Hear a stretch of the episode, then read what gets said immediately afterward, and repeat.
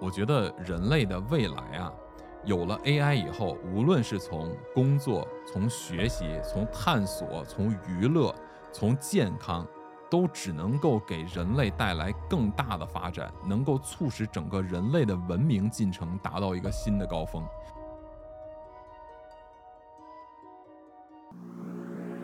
Hello，大家好，欢迎订阅陶克斯，这里是不可思议，我是巴图。我是三叶，今天的开场很特别，让我来做一个正式的开场，好不好好呀好呀， ？OK，嗯， 第一次做这么正式的开场，有点不好意思。OK，嗯，欢迎收听陶克斯节目。本期我们将要介绍的是一个让人类历史上从未有过的技术哦——人工智能的语言模型 Chat GPT。嗯，GTP 的意思是指 Generative Pre-Training Transformer，这是 GPT 的缩写。那 GPT 是由 OpenAI 公司开发的一款强大的自然语言处理 AI 模型，它的学习方式是从数以亿计的文本数据中进行训练，使其具备了惊人的语言理解和生成能力。这个模型已经被广泛应用于语言生成、问答、对话生成等各种领域。我们今天将要深入探讨 Chat GPT 的历史背景、技术原理、应用领域等方面，让大家更全面地了解这个伟大的技术成果。让我们一起来探索 Chat GPT 背后的故事吧。哇，这一段不太像是你会去写的东西啊。没错， 这个就是我用 Chat GPT 让它自动生成的。我给它提了一个问题，我说：“嗯，请你帮我写一个关于 Chat GPT 的播客的开场。”然后这就是它自动给我生成的一段。哇塞，这是他的自我介绍，没错，嗯，不错，是不是很帅？很帅啊。我这两天玩它已经玩疯了，对，所以嗯我我想大家今天应该也能够猜到了，对不对？今天我们的话题就是关于这个引爆全球的一个 AI 的对话机器人，或者我们英文管它叫 Chatbot，Chatbot 哦就是对话机器人的意思。哦，对对耶，我我也有听说，但是就是我还不是很清嗯楚它引爆的点。嗯，没事儿没事儿，今天咱们就来好好的聊一下。今天这期内容呢，由于信息量非常非常的大，而且我特别特别的激动，嗯，所以今天的内容我可能不会把它时间设限，那我们就敞开了聊，想到什么就聊什么。哇，好耶好耶，我也很期待。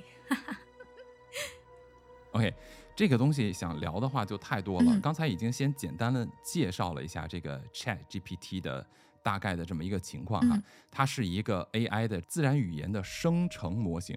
这个就不得了了。哦，自然语言，没错，它有两点：第一，它是自然语言；嗯第二，它是生成的这么一个 AI 的哦，工具。就是他自己创对作，是哇，什么？么？首先，先说什么叫自然语言啊？哦嗯，它通过大量的人类的文字的文本信息进行学习以后啊，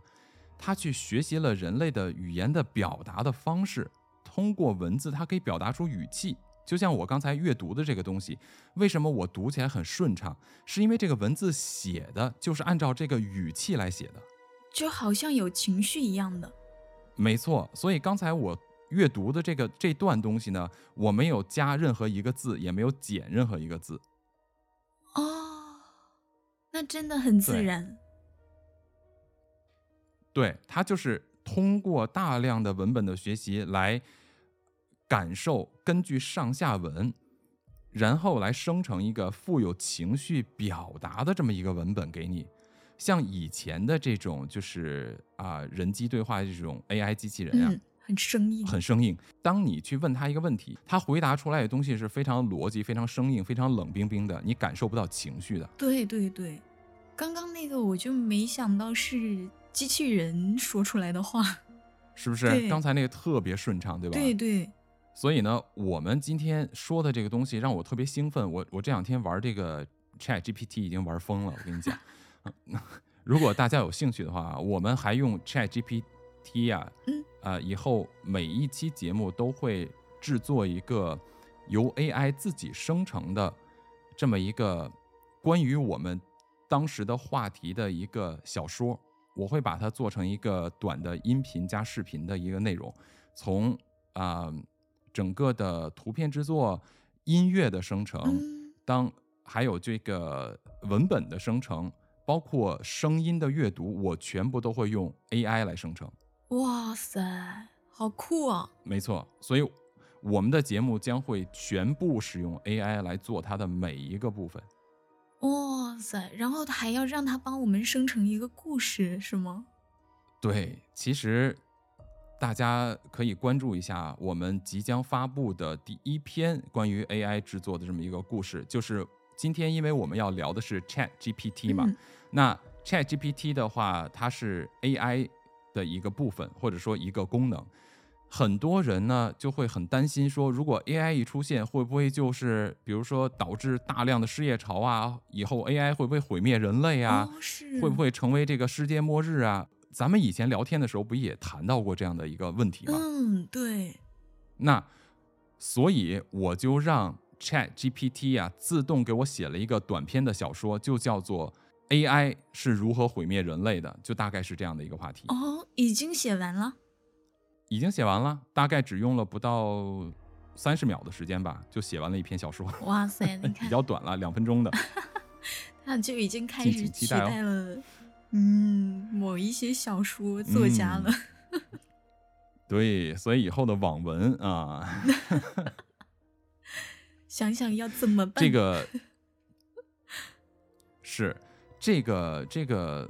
Chat GPT 啊，我这两天玩的非常呃嗨、嗯就是因为它目前呢其实是第四个版本。Chat GPT 现在很火的，就是大概我们今天录制的时间是二零二三年的二月十五号嘛、嗯，是那其实这个是在上周，大概就是一周多前吧，整个引爆全世界。哇，这个出现的一个很重要原因就是，当它一出现的时候，整个现在的大科技公司都为之震动，尤其是像谷歌公司，嗯，因为我们所有人都知道啊，谷歌公司是全球最大的搜索引擎，对吧？对，在之前的二十年，它没有敌手，因为它占了全球百分之八十的搜索的这个板块，对对对，全是用谷歌。嗯，那为什么 Chat GPT 会给谷歌带来这么大的冲击？它有一个很重要的因素，就是因为啊，Chat GPT 它是可以进行真正的和人对话的交互。比如说，我们现在进行搜索引擎搜索的时候，当我想搜索一个东西，我只会告诉它，啊、比如说我打一个文字说那个，嗯，去哪里买一辆车，嗯，它就会告诉你一大堆广告，对不对？对，很多垃圾都是这信些息汽车经销商的广告。对，很多垃圾信息。对，但是 Chat GPT 就不一样了，你可以给它输入更多的指令。在未来的时候，你可以直接用声音跟它说，现在就已经可以了。嗯你可以有这个就是 AI Voice 生成的这个插件，也就是 AI 直接的这种人声生成的插件，你可以跟它进行直接的这种声音对话，而不需要打字了。哦，你就可以告诉他，你比如说，我是一个女生，我现在只有一个人，我想买一辆上班代步的车，然后我的价格范围是什么？我喜欢什么颜色的？我喜欢什么样的？比如说内饰装饰的，呃，我对什么什么样的感觉最重要？我需要一个安全的，我在未来可能会有一个男朋友，那我可能需要呃几座的。然后我的家离我的办公室有多远？我通常的活动范围是什么？你全部都可以告诉他。嗯，它会根据你的具体的信息，给你生成一个最符合你的答案，然后推荐你啊，你可以去买这几款车。哦，也就是它可以非常精准的找到我们想要的信息。对，这个就是不一样的最重要的点。当你告诉他说你想要什么，他就会根据你的具体需求来整合相关的信息，找到那个对你来说最优的答案而。且可以在非常快的时间之内就找到。非常非常快的时速度。对，这个就是为什么大概在呃 Chat GPT 啊上线第四代上线以后，像我们知道的，改变了整个的人类使用的这种叫做啊、呃社交媒体嘛，嗯，对吧？对最开始的叫做脸书公司，对不对？对，现在叫 Meta。它呢，当时是用了呃将近两年的时间呀、把这个脸书达到了一百万的用户。哦，然后呢，你知道 Chat GPT 用了多长时间达到了一百万用户注册量吗？我的据我所查到的信息，它好像不就就一个星期之内就达到了以亿为单位的用户量了吧？没有没有，那有点夸张了哦。它是五天达到了一百万的用户量。哦，是吗？哇，对的，然后到现在为止已经有过亿的用户了。哦，就是半个月，还不到。呃，嗯，不是，这个上线好像不止，对，不哦止半个月了。哦它是它是在大概在上周的时候引爆了整个的这个舆论圈嘛。哦，那我明白了。对，嗯，所以现在微软公司呢，就是为了和谷歌公司竞争这个搜索引擎市场，嗯，他们就把他们的 Bing.com 来和这个 OpenAI 进行合作，通过这种人工智能的 Chat 这种 Chatbot，就是这种人工对话机器人的这种形式，把它嵌入到搜索引擎中去。这样的话，就会整个改变我们未来啊能够去搜索的一个方式。哦，我原本以对为它会取代这个搜索引擎。哦，这个是两回事，嗯就是说它不是说取代搜索引擎，而是它就成为了另外一种搜索引擎。所以呢，这不存在冲突了，哦，它只是取代某一个不同的技术层面的公司。为什么就是这个消息啊，就整个尤其是震动了华尔街。华尔街现在讨论最多的就是关于谷歌的未来的问题。是是吧？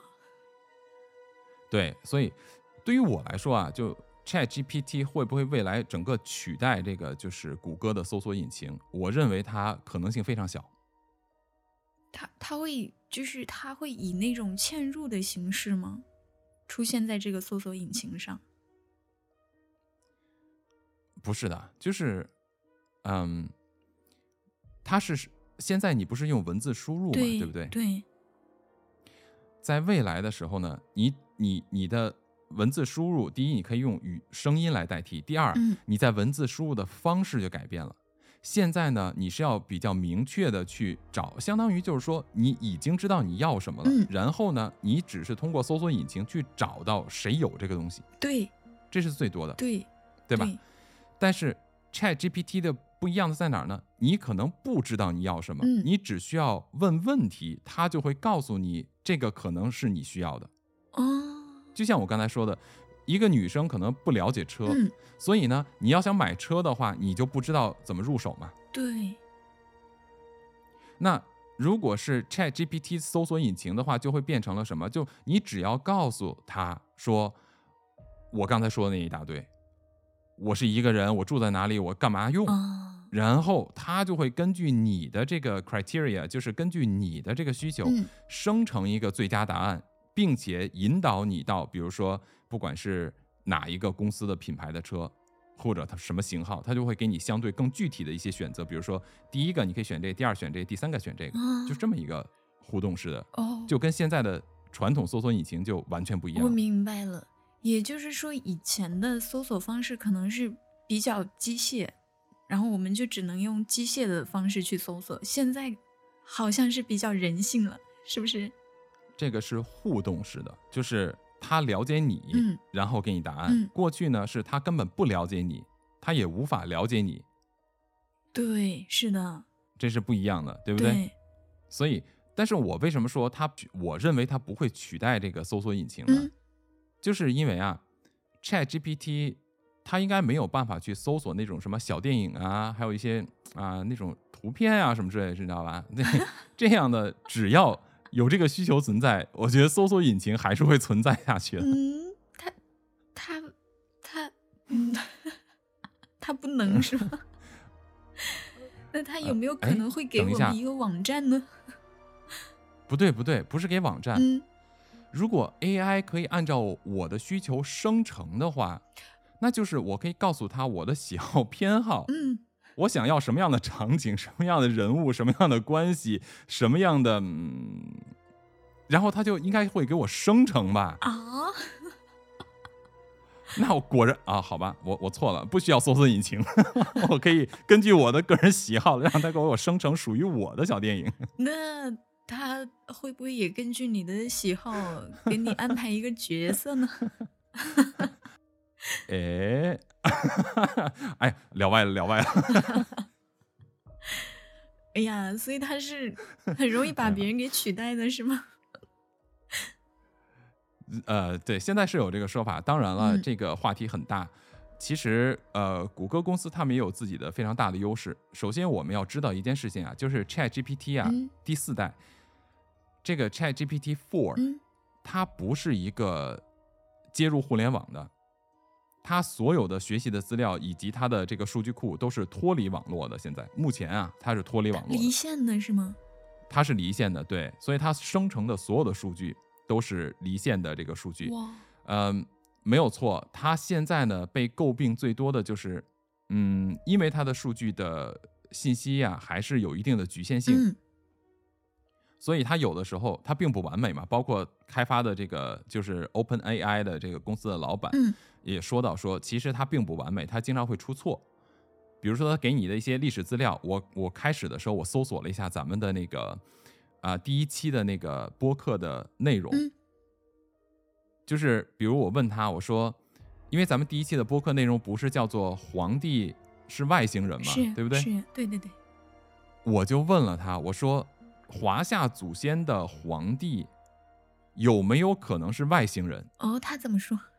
他就给了我一串答案。当然了，他的意思就是说，啊、没有证据证明现在外星人存在。然后华夏祖先皇帝是什么什么什么样的情况？啊、跟什么炎黄呀，反正就是三皇五帝，他说了一通。嗯但是他中间有一个历史错误，他说他们是在两千一百年前搬到了黄河流域的，这就显然有错误了嘛。两千一百年前， 对呀、2两千一百年前秦始皇都快统一六国了，但那个时候都已经到战国末期 了，嗯，哎，应该是已经统一了吧？公元前二百200多年嘛，多年对不对？对那两千那可不是嘛？对对啊呀、对呀、对呀、嗯，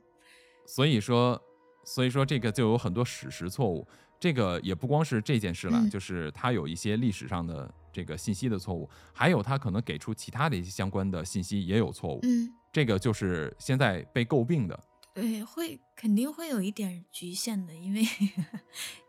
它毕竟还是个 AI，就是我们自己它毕竟还是个机器， baby 嘛，嗯对对，baby，是的，这个还是能理解的。对。另外一个呢，它的所有的信息呢都是根据它的信息源是有限的。那但是如果它一旦上连接网络的话，嗯加以校正的话，我想它的这个信息可能就会比现在要准确的多，对，跟它最开始的信息获取也有对吧关系。嗯嗯，没错。所以呢，谷歌公司呢，它有全世界最大的网络信息数据库啊，这个没有之一啊，啊 这是它是最大的。所以，当它一旦要是开始使用这种对话机器人的话，当然有些技术性的问题我就不懂了。嗯，可是呢，它如果一旦要有的话，我相信它的追赶速度也非常快。第二就是它其实以前也，它现在也有，它叫它有一个这种对话机器人叫 Lambda，之前其实咱们也提过，对，后来他这个部门好像被关掉了，是因为据传说啊，这个 Lambda 产生了自我意识。啊，对，所以下一次有机会的时候，以后我们专门做一期节目来聊这个谷歌公司开发的这种，呃，这种人机对话的人工智能叫 Lambda，它是怎么样被定义成？就怀疑啊，它产生了自我意识。以后咱们专门做节目，可以专门来聊这个事儿。嗯，哇塞，那现在咱们先说回这个问题，就是当谷歌其实也存在这个技术嘛，嗯只不过就要看他们以后这些呃巨头们，他们是要怎么来竞争这个行业。不管他们怎么竞争，其实受益的人都是我们。有些人对未来、对 AI、对这些未知的东西啊，产生非常大的恐惧，对对吧？对，但是啊，我是一个特别乐观主义者，我对这种新的科技充满着热情。我觉得它肯定会把人类的社会推向一个新的高峰，就是越来越好的地方，而不是毁灭的对这种地步。对，所以说，我一会儿会说为什么我会有这样的想法。嗯，对吧嗯那咱们其实先来说一下它的出现啊，给人类造成了什么样的冲击？就目前来讲，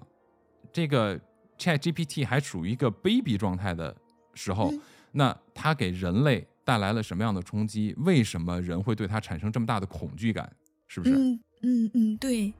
所以今天呢，咱们这期节目其实不是一个开脑洞的节目，咱们这期的节目应该说是啊，我们今天给大家来补一个曾经人类的脑洞， 嗯，因为这个脑洞实现了，你知道吗？嗯，是的，这个脑洞其实已经开了好久了。 对我甚至有一种没错啊，对，有一种感觉，好像早就已经实现了。这可能是因为如果你要看过钢铁侠的话，嗯那个里边就是有这个人机互动啊，对吧？嗯嗯，是的， Tony Stark 他一回到他的办公室，然后就开始说话，啊，你把这个弄，那个弄，那个弄，然后他的这个 AI 就开始给他干这干那个。哎，对对对，啊，其实它这个对话的过程就是 Chat GPT 的这种功能，嗯就是你给它发下达指令，然后它以这个人的形式回答你，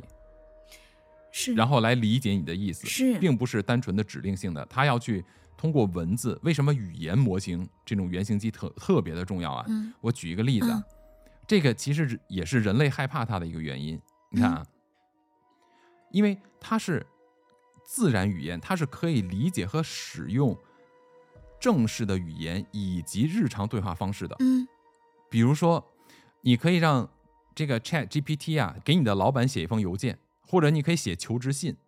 你可以写简历，都可以用它来写。你告诉他我要写简历，他就知道使用的是这种正式的文字语言来给你写。啊，如果你要是让他说，哎，我想追一个姑娘，你帮我写一篇情书，他就会用这种日常对话的方式来给你写一篇情书去追女孩儿。 嗯对，所以我估计未来可能有很多女孩子会收到情书，你要搞清楚啊，有可能是 AI 做的，不，哇不是这个男生写的。对，如果说他有一个就是长得跟人一样的身体的话，那不得了。 对，你看，这个就是我想说的第二件事情，嗯它不单单是说可以用这种日常方式来说话，是吧？嗯它还可以模仿人的表达情绪，啊，比如说同样一句话来说，如果说一个我们所谓说的这个人很会说话嘛，是啊是不是，如果他很会说话的话，就是呃或者你把它叫做很油腻的 说法。那如果这个对话机器人很会说这种特别甜的，然后很油腻的这种语言的话，那你你你你就同样是一两个人，对吧？嗯假设啊嗯，两个男性，一个很会说话，一个很不会说话，你会选谁呢？那必然是很会说话呀。 很会说话的，对不对？ 对呀，所以呢，这种情况就会呃呃显示一个问题，就是我们说的情商到底是他会不会说话，还是说他能够跟别人产生共情，站在别人的角度去理解别人的感受，这是有差别的。嗯，首先啊，Chat GPT 啊，它是一个语言的原型机，它是一个 AI，它是没有主观意识，也没有感情的，所以它无法理解感情，嗯但是它可以模拟用语气来模拟情感。对，而且关键是他基本不会说错话。说不说错话是一回事，但重点的原因在哪里？重点的就是，如果我们现在的人总是把会说话就等于情商高，嗯就好像呃上一期内容，其实我我有一次在有一期内容里边也提到这个问题，嗯就是如果你你现在电视上或者说媒体宣传的总是说，哎呀哪个哪个明星，你看他的这回答问题就是高情商回答记者问题之类的，哦，这种错误信息就会让人导致成会说话等于情商高，完全不是。嗯情商高是共情能力，不是会说话。会说话叫油滑，我说过好几遍了。嗯如果你把它当成情商的话，那么机器说出的话就很容易 PUA 你。哦，对吧？对呀，不管是机器产生自我意识，还是说有人控制机器，嗯你就很容易上当，就是这个原因。这也是一个比较可怕的地方。是啊，而且如果有人有意识的想要去给他注入一些控制我们的信息的话，那很可怕哦。所以呢，这些都是比较恐怖的地方，嗯这个就涉及到非常多的伦理和道德的问题。是，这个就是为什么像在测试这种对话机器的时候，会一定会有这种伦理学家加入， 嗯然后来进行跟他的这个语言测试。我其实给他进行了几个这种伦理和道德的这种呃问题的测试。哦，当然，这个问题可能不方便在这儿说。如果嗯要是听众有兴趣的话，你们可以留言，我可以单独告诉你们。 我嗯给他做了几个比较，嗯，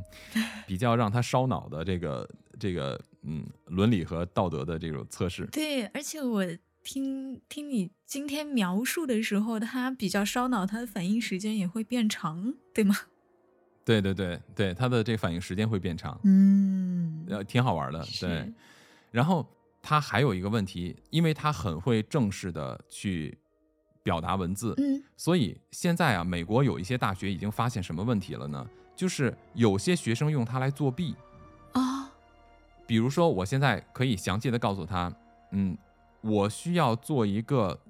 关于可口可乐公司的市场策略的分析的论文，嗯里边我需要描述哪些哪些哪些点，他就会给你写出一篇论文来。而且到了学校以后，这篇论文就可以拿到 A。哇塞，所以现在美国已经出了一些公司的软件，就说我们可以来啊、比如说老师要是有，现在美国有一些大学是这样的，嗯如果老师怀疑你的论文是通过这个 Chat GPT 写的，嗯那么老师就有权利当场来向你提问，就关于你的论文来提问。因为这个在以前的话，学校会被抱怨的，就是你要想怀疑我，你就应该有足够的证据来怀疑我，不能说你想怀疑我就怀疑我，嗯就好像说就是人格你在侮马路辱上走，警察啊，他不是说人格侮辱的问题，就是你要讲规矩，哦，明白了，知道吧嗯？就比如说你在马路上走，一个警察过来随便让你出示证件，这个是违法行为，嗯你的这个证件是受保护的，嗯不能他想看就看，对吧？当然有一些地方， 有一些地方大家自己查 去吧。它上面写的什么？如果他怀疑你是犯罪嫌疑人，就有权利来查你的身份证件，但是你要提出证据来证明你怀疑我，你凭什么怀疑我？你要说清楚，嗯你不能说因为你是警察，所以你可以怀疑我，这个逻辑上不对，也不合法。对，嗯对老师和学生一样，你要是怀疑我作弊，你要提出足够的证据，为什么你认为我作弊？嗯你认为这个论文不是我写的，你要提出来为什么你认为这个论文不是我写的。所以在美国的时候呢，包括以前我们写写完论文，有的学生确实作弊，那个时候还是用谷歌呀，然后呢，有一些中国学生他们就会用呃百度来搜，他们以为这样的话，老师在谷歌上可能搜不到相关论文嘛，哦，对吧？所以呢，一开始以为是这样的，但后来发现不是。嗯 所以他们这样以前是用这种搜索引擎来写论文，然后交上去以后呢，老师老师很简单嘛，一看你平时是能够理解多少，而且包括你这个论文的用词，一听就不是你写的，对吧？哦，这太简单了。是的，所以呢，他就可以说，我认为你这个是来自于网络。如果说他要是谷歌的话，老师会输入一段他认为不真实的这个文字。如果谷歌能够出示相应的，那老师就首先先会把这个文章原文啊打出来，再把这学生叫过来说，你作弊，这个论文不是你写的，因为我找到了这篇文章，跟他是几乎一样，嗯你才能够说他作弊。嗯你不能来了以后说我怀疑你作弊，那是不行的。嗯嗯，所以他们就现在做出了一些，因为 Chat GPT 的出现，就打破了这个，因为目前还没有直接对应的这个办法嘛，因为它是自动生成的，哦，它找不到原型啊。也就是说白了，我们通过 Chat GPT 写的任何的文字东西都可以叫做原创，哇塞，那而且你知道吗？嗯我在我在生成咱们今天的这个话题的，让他写这个小的短篇的这个小说啊，嗯我我用同一个问题问了他五遍，他给我了五个不同版本的故事。哇，那它会不会使得一些就是认知水平没有那么高的人的认知水平越来越低呀、 哎，这个就是我们在节目后边的时候要讨论的特别大的一个板块，就是未来人类要怎么办？如果 AI 继续这样发展下去的话，嗯，那作为人类的话，我们应该怎么办？嗯，这个就是咱们要放到后边着重来探讨的一个问题，对对对，我觉得这个一定要探讨一下。对吧？所以为什么刚开始我就说了，今天的节目呢不设时间，很可能会超时或者比较长，我可能会把它截成几个部分，嗯，大家有兴趣的话可以多听一下。我觉得今天的内容的话，我个人感觉应该是挺有意思的。真的真的一定很有意思。对，所以还有在这个就是我今天看到的一个一个信息啊，就特别厉害的，让我很震惊的。另外一点是，啊、c h a t GPT 啊，它居然通过了美国的医生执照考试，就是什么意思？因为美国的医生和律师的这个呃职业资格考试啊，是在呃行业里边非常难的。对呀、在美国有几个非常难的，对吧？对比如呀说 CPA 就是注册会计师、税务师，啊、医生、律师，就这几个，包括那个金融相关的一些执照，这几样啊都是很难的。在这些专业的里边，医生的这个执照是最难的，因为它关系到人的生命安全嘛。对，哇，然而 Chat GPT 就是你把问题打，你把你只需要把所有的这些考试的问题打上去以后，它就给你出答案，出答案全部都是正确的，它通过了这个考试。哇塞，那感觉很多行业都很有可能被它取代啊。哎，这个就是我们接下来要说到的跟行业相关的东西，嗯对吧？嗯，行业相关的里边，现在其实网络上有非常多的话题，比如说这个 AI 的出现，未来将消失的多少个行业呀、职业之类的。啊，是啊是啊，我看到了非常多这种铺天盖地的这种标题，是不是？对对。其实我刚看到的时候，我觉得我们行业也会受到很大的影响。是，但是在我看来啊，其实这些东西根本就没有必要去想，嗯，而且根本没有任何意义。怎么说？就举个简单例子，你像出租车，嗯或者说像呃大巴车这些东西，嗯，就这样的行业不被取消干嘛呢？为什么不呢？就连就连飞行员呀、嗯，就是民航的飞行员、啊嗯都应该被取消，就直接用 AI 用机器人就可以了，自动驾驶就可以了，因为机器啊比人出错的概率更低。嗯，这这倒是，人类历史上就是飞机的空难产生啊，有大概超过百分之九十全部由人为因素造成的，只有不到百分之八是天气原因造成的。还有一点，其他的有一些，比如说劫机啊什么之类的。嗯对，像绝大部分的这个概率发生空难，都是由于驾驶员本身的问题，疲劳啊，然后可能有人酗酒啊或者怎么样，总之他们人出现的问题。哇，汽车也一样啊，嗯开车的人是最容易出问题的。为什么说开车是非常不安全的一个一件事情？或者说，比如说你坐大巴车坐什么的，你要多看着点儿这个司机呢，你不能太相信他了，因为你把命交到他手上了，是不是？嗯还有包括像这个货运司机、大卡车这些拉货的，嗯，这些行业很快就会被自动驾驶颠覆掉，因为他们的效率更高，他们可以二十四小时在路上跑，他们可以更守规矩，他们不会疲劳，他们出错的概率也非常的低。现在人不相信自动驾驶，是因为他不习惯，这是一方面原因。嗯第二方面原因是因为你是把自动驾驶和人类司机放在一起驾驶，那肯定会出问题，而且通常情况下是因为人类的错导致的。对，如果这一条路上全部是封闭的，全部都是机器自动驾驶，你看它出错率还会不会低？嗯，确实，对吧确实，比如我在新加坡的时候，新加坡所有的轨道交通全部都是无人驾驶，哦对，就他们的所谓的地铁呀、全部都是无人驾驶。哦，所以它的效率会很高。没错，他们的列车上面就会做一个技术人员，就相当于做保障而已嘛，嗯就没有其他的了。嗯，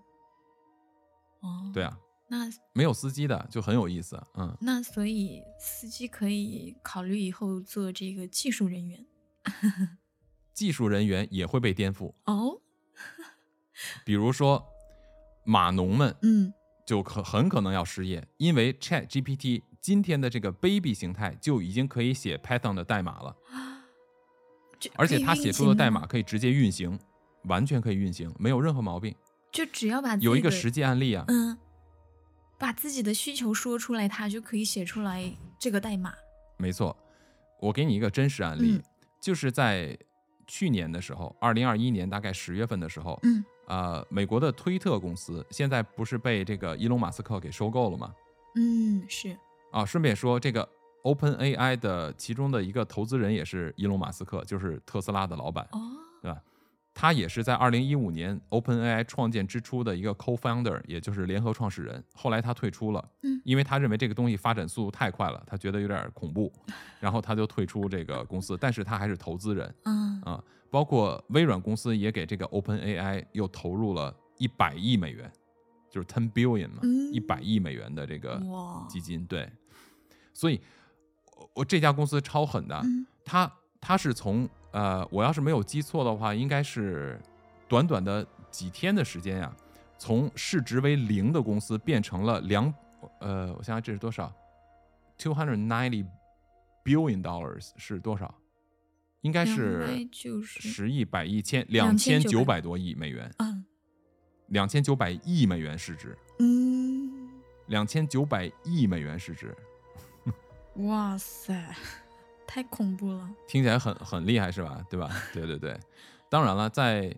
在前两年的时候，这个在二零二一年的时候，啊、苹果公司啊、微软公司啊，都已经达到了将近，嗯嗯苹果公司当时已经突破了三万亿美元的市值了啊、这个对这个，所以它这个两千九百亿还不算特别大，就还好了， 就， 但是对一个初级公司已经是非常非常非常非常非常大了，那太啊对哎可怕了。对，回归到这个题目上，就是伊隆马斯克他不是把这个推特公司收购以后嘛，他的底下的其中一个员工啊，就是一个码农，就我们说的这个呃程序开发员，嗯因为一直是在家办公，所以他很懒。嗯结果呢，过了两周以后，他基本上什么事儿都没有干，他需要写报告，就给给公司说我这段时间在家都干什么了，对吧？嗯结果呢，他就写了两个，他说，他就跟这个这个 Chat GPT 说说，你帮我写十个关于推特的程序的问题，然后他给他描述出来了，然后他说，既然他可以告诉我这些有什么问题的话，那不如你再给我把每一个问题写出一个对应的代码，嗯，全部都写出来了，哇而且这所有的代码都可以使用。哇，我觉得这个好神奇啊。这是一个真实案例啊、嗯我可能描述的细节上没有特别，因为我是一听我听了我就看到这个信息了就过了，我没有仔细的去看它怎么回事。嗯，但是这个案例是真实的，如果大家有兴趣的话，可以在网上搜一下，看能不能搜得到。我顺便给我留个言，告诉我你能不能搜到这个事儿。对嗯，我就觉得他甚至不是在模仿人类的语言了，就他啥都知道，各行各业，就是各种信息，我们不知道的他知道，我们知道的他也知道。这个就是我说的，为什么技术人员失业的可能性也很大。嗯比如说我们现在说这种高级技术型人员，除了高科技啊、工程师这些以外，我们就说跟人相关的，好吧？嗯比如医生，咱们刚才提到的，对吧？嗯，你的医生执照很难考，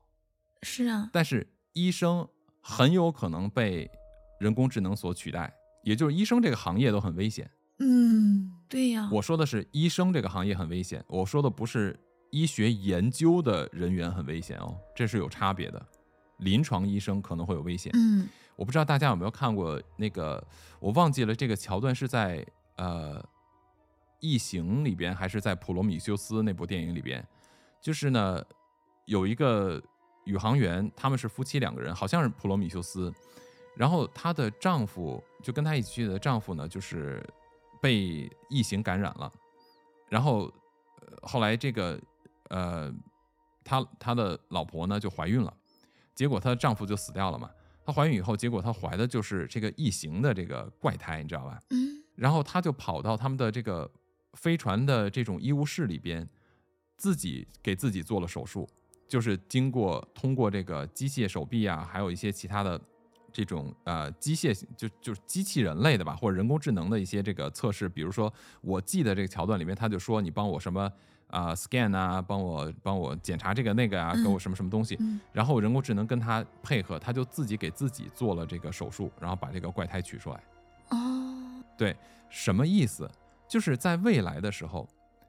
如果通过机器人加人工智能就可以基本上完全解决人类的医疗问题，对呀、安全性更高。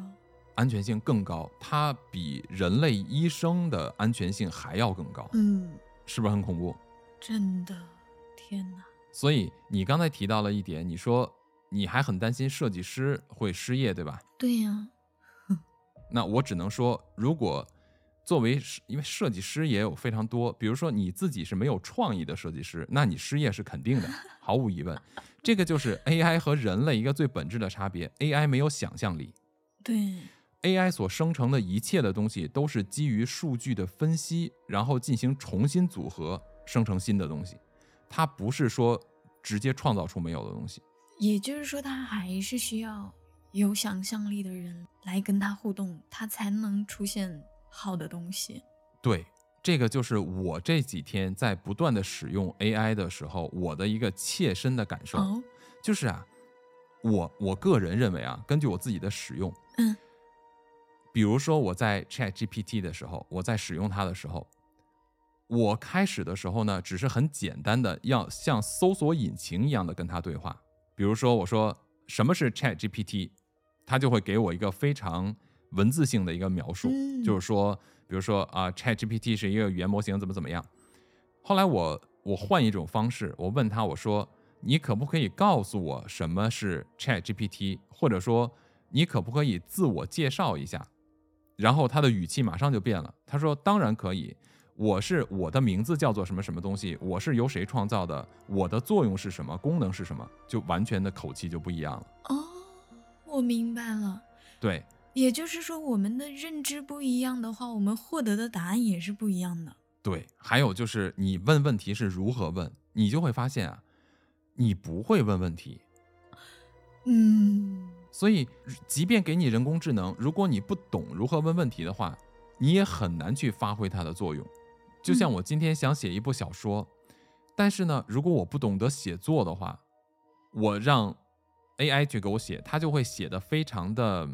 怎么说呢？很好，就像咱们我我给你看到的这个，它很宽泛，嗯但是我最开始的时候使用它的时候啊，它写出的这个所谓的小说就更加的宽泛，也就相当于是几行字就完事了。嗯，我就专门去了解了一下，就是如果想写小说的话，我应该做什么，做什么，做什么。我把每一个步骤，就是了解完如何写小说以后呢，我再把步骤分开教给他，就是告诉他，比如说，你先帮我想几个关于 AI 毁灭人类的故事的标题，这是第一步嗯。他告诉我嗯有什么什么什么东西。第二步，我就按照写作的程序一步一步告诉他，之后他再给我生成的小说就完全不一样了，嗯，结构就更加完整了。哇，那我觉得，就听你这么说完，我觉得以后人的能力应该会往上提升。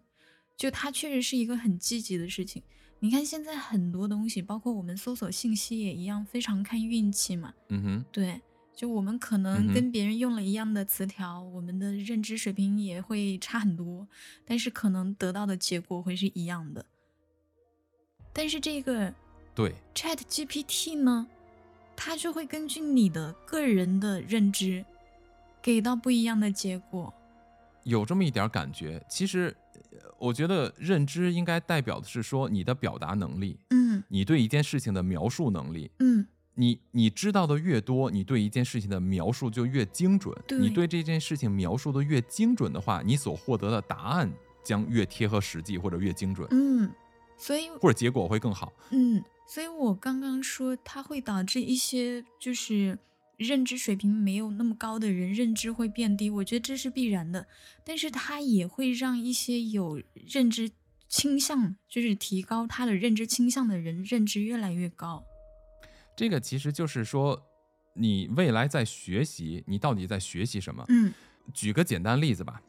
就好像以前我们算术用算盘，对吧？是，那计算器出来以后，谁都会算账，速度都非常快。那账房先生是不是他的这个工作就要被取代很多呀？那以前，比如说我的账目比较多，嗯我要通过算盘来计算，我可能需要请两到三个账房先生。现在我有了电子计算器以后，我可能一个账房先生就搞定了。嗯那那两个是不是就失业了？嗯所以，当我们谈到这个 AI 会取代人类工作的时候，其实要看一下我们自身的这个行业的发展在哪里，或者说我们应该找到和 AI 这种共同成长的可能性，而不是说因为它要取代我，所以它就是我的敌对面，这是完全不一样的，嗯，确实，对吧？对对对，我们在这里面，因为其实从过去到现在，我们发展的东西可多了， 但是我们都能找到那种共生的、积极的共生的模式。你你说的没错，就是现在问题，其实我们应该看的是说，作为人，作为现在的人，出现了这样的 AI 的话，嗯你应该干什么？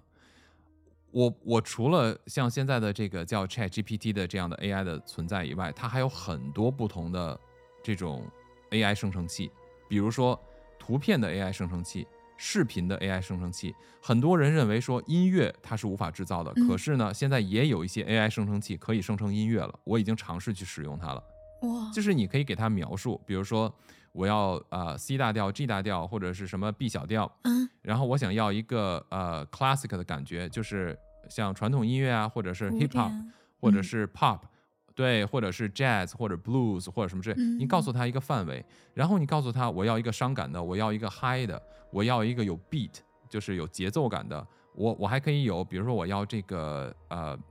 比如要 stomp，就是我要这种跺脚的节奏的，嗯我要非洲鼓的，我里边要加大提琴，我里边要加小提琴，嗯，我想要一个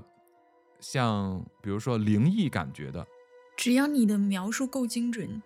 你描述的够精准，嗯，它就很可能给你做出来。所以说我我在使用它的时候，我就发现一个问题啊，嗯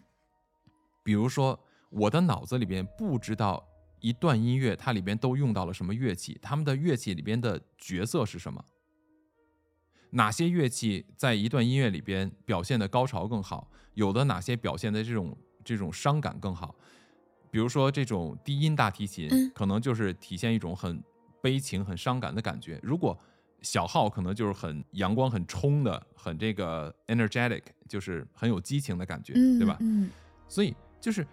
你如果对这些东西的知识，就像你讲的认知一样，你的认知范围越宽，你了解的东西越多，你越懂得更多的东西的话，那么你不用亲自动手去做这个事儿，反而它可以提高你更多的创造力和想象力。哦，我们现在在看，对吧？就就像我们现在看，哎呀，作曲家、艺术家、作家，这都是一个好像听起来特别高级的一个东西，一个行业。可是呢，他们最高级的部分是他们的灵感，而不是他们写的过程，对，是呢，对吧？对，那如果他把这个写的过程可以简化，那是不是他可以有更高的创作力、对，更好的点子？哎呀，真的是，一个作家他不用再去校正了，因为 AI 的文本是完美的，它的这个语法是完美的，它再能够贴合和了解你想表达的方式，用这种语境来表达的话，你只需要说话就好了，它自动给你生成。嗯，也就是它其实是提高了我们创作的效率。没错，嗯，这个就相当于是说，计算机的出现，它是给人类带来了毁灭性吗？还是把人类的生活变得越来越好了呢？对，就是 AI 出现的目的，我自己认为它是为了让人类生活的更好。我认为 AI 的出现，它确实有非常多的问题。嗯，像 AI，它现在可以自动生成非常多的信息。有人就说了，哇，那这个不就是网络垃圾就越来越多了吗？哦这种是会加速这种网络虚拟的这种信息的可能性啊，包括信息错误的存在啊，嗯在使用上，对吧？嗯，那你可能会收到更多的垃圾邮件，收到更多的垃圾信息，是不是？我可能就这一点我不是这么认为的。 它这个 AI 它所储嗯备的这个知识量，可比现在的人往网上传的那些信息，他们所具备的知识量可大多了。那什么是垃圾信息呢？我觉得这个还得好好权衡一下。是，确实是有可能制造人为的垃圾信息了，这是没有问题的，嗯因为你让他写什么东西，他他没有办法去评判你的动机是什么。啊，哦，所以说，这个问题的最关键的点在于，不是说它能不能够创造什么样的信息，而是使用者的动机是什么，这是人的问题，这个不是 AI 的问题，对对对对吧？对，第二一个，难道现在的垃圾还不够多吗？ 你还怕再多的垃圾吗？如果这么比较起来，在没有网络的时代的时候，在甚至没有电话的时候，你会有电话诈骗这个东西吗？嗯，确实，那是不是那个时代比现在我们活在的当下更安全呢？嗯，那也不一定啊对。不对？那就对了嘛，这就非常不合理嘛，这就完全没有逻辑嘛。所以，像提出这样问题，它这种问题的存在有没有？有，嗯，但是我们更应该关注的不是它能生成什么垃圾，而是人类如何管理自己的问题。如果 AI，我们前提是说 AI 不会生成自主意识，OK，嗯这是我们前提。嗯，它还在可控范围内的话，它就是一个原型机，它就是个机器，所以呢，它不会自己产生动机，因为它没有主观的意识，嗯所以它也没有需求，也没有感受，也没有想法，对吧？嗯，那自然它就没有这个动机去制造假信息。所以说他他给到的信息，我理解他是不是算是比较公正的呢？如果我们我们使用它的时候没有呃一些不好的发心的话，嗯，应该说是谁给他的信息公正不公正，取决于他给你的信息公正不公正，他的数据来源公正不公正，嗯，这个是最重要的，嗯有道理，对吧？对，我在跟他玩的时候，我就给他下了一个圈套，哦然后我就赢了。我突然感觉到我打败了他， 就很有意啊思，为什么呢？ 因为他在说话上边是有逻辑错误的。哦，AI 还有逻辑错误，对，比如说我问他，我说“尊老爱幼是中华民族的传统美德”这句话对吗？嗯他说是的。他说尊老爱幼是中华传统美德之一，因为中国传统认为什么老人呃需要被尊重，嗯孩子需要被爱护，所以尊老爱幼是中华民族的传统美德。OK，嗯那第二个问题，我又接着问他，我说那是不是尊老爱幼只有在中国存在？别的国家会不会也有尊老爱幼的现象？他说会的。他说不光是中华民族有这个传统，在其他的国家文化里边也都会照顾老人和爱护孩子。嗯接下来我就说，那还可以说尊老爱幼是中华民族的传统美德吗？他说可以的，因为毕竟中华民族有这个传统的美德，如何如何，对，所以他说这样说也是没有错的。然后我又问他一个问题，我说如果从语法上来看的话，尊老爱幼是中华是中华民族的传统美德的语法结构上来看的话，会不会给人一种尊老爱幼的美德只是中华民族有的？他说是的。然后我说那这样的话还对吗？他说您说的对，这样的话确实就不对了，因为尊老爱幼在全世界不同的国家和文化里边都有，所以不能够只是中华民族有。嗯哇，所以这句话的语法上就是不对的了，所以我就给他下了一个圈套。对呀、所以它这个数据信息是在全世界进行采集的。对，但是也很有意思，你不同的语言嗯它所描绘出来的东西就会带有这个语言所富含的一些表达方式和文化含义。这哦个就是人类的语言的复杂的点。其实人类的语言的复杂呀，嗯不在于你会不会说这个话的语法，嗯或者它你的这个呃单词。我之前跟很多的人说过这个问题，我说你学英语的时候，不是说你背单词，你背什么句型，不光是学英语，你学任何一个语言都一样，你背什么句型单词没有用。嗯因为你要是不了解一个语言背后的文化含义的话，你说出的话就相当于是一个机器说出的话，没有人听得懂啊，嗯不知道你到底想表达什么意思啊。嗯，他能够听得懂你的诉求，但无法体会你的含义。嗯比如说中式英文的意思是说，我用中国人的思维方式把它用英文表达出来，别人不理解很正常。就像一个西美国人或者英国人或者澳大利亚人，呃，包括这个任何一个跟你不是同一个大文化范围下的人。当他们用你的中文来表达的时候，你可能也不知道他到底表达的是什么样的一个情感含义。哦，所以语言的使用的基本的就是达到一个满足需求的这么一个诉求，对对对对吧？对，所以呢，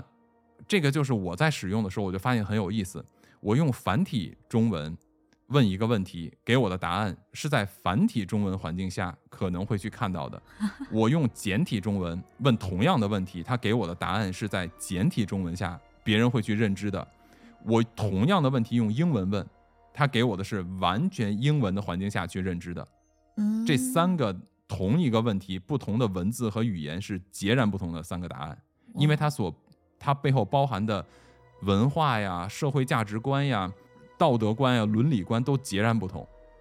哇塞，这个真的好厉害啊！很复杂。嗯所以为什么我在看到 AI 的东西以后，给我打开了一扇新的门？我觉得它不是一个简简单单的工具，嗯，我这个也给我带来了一定的这种未来的压力，哦，什么压力？就是你学的东西太少了。哦，学的东西太少了，是因为你现在了解到的，就是你可以去触及的领域越多了。不单单是这个问题，就像刚才我提到的这个，我为了做这期节目，嗯我看了非常多的一些电视的采访，包括像呃英国的 Channel Four，包括像 CNN，包括像呃 BBC，然后包括像 CNBC，然后也包括像呃德国的一些电视台，嗯我我看了大量的这种电视采访，都是这种以人机对话的形式来采访这个 Chat GPT。嗯，他们都会问同一个问题，他们说：“你作为 AI，你会为人类带来什么？或者你你将如何帮助人类？”他们都会这样问问题。哦，那 AI 的回答让我就很震惊。他怎么回答？ AI 的回答说，首先他说我只是一个辅助机器，他说我只是一个 assistant，、嗯说我不能够教别人，我也不能够怎么样，我只是对人类进行辅助和帮助，这是我存在的意义，也是我的主要功能，嗯因为我没有主观。他他经常会重复的说一个结论，就是我是谁，我的存在的意义是什么，我的价值是什么。可能嗯他想和人类的一些问题啊，从伦理上分清楚，就是我不是人，你不要拿我当人，你千万不要误以为我是人来相信我。就是嗯他想给我的感觉就是他一再的强调，就是你不要把我当成人一样来相信，我只是个机器，虽然我说话很像你，哇塞，就是你不要对我产生感情，是吗？我理解的。不是不是不是感情，就是你不要呃像，因为如果我要是对一个人的话，那就不一样了。就像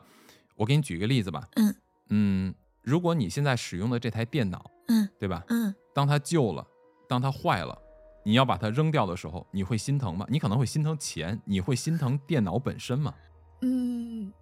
我我自己觉得我会对他有一点感情，我会舍不得，但是还是会丢掉。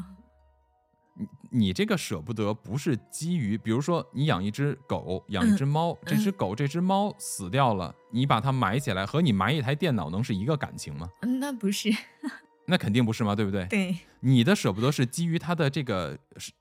物品价值，还有我对还他有的就是你可习能在惯上面一些使用、对一一些习惯，对。对，但是这个不是人类情感，对吧？嗯，有道理。这些有这些有的时候就是有的人会把这个误会，比如说你你你一对情侣或者夫妻分手的时候，你到底舍不得的是他对你的情感呢，还是你和他的产生的习惯，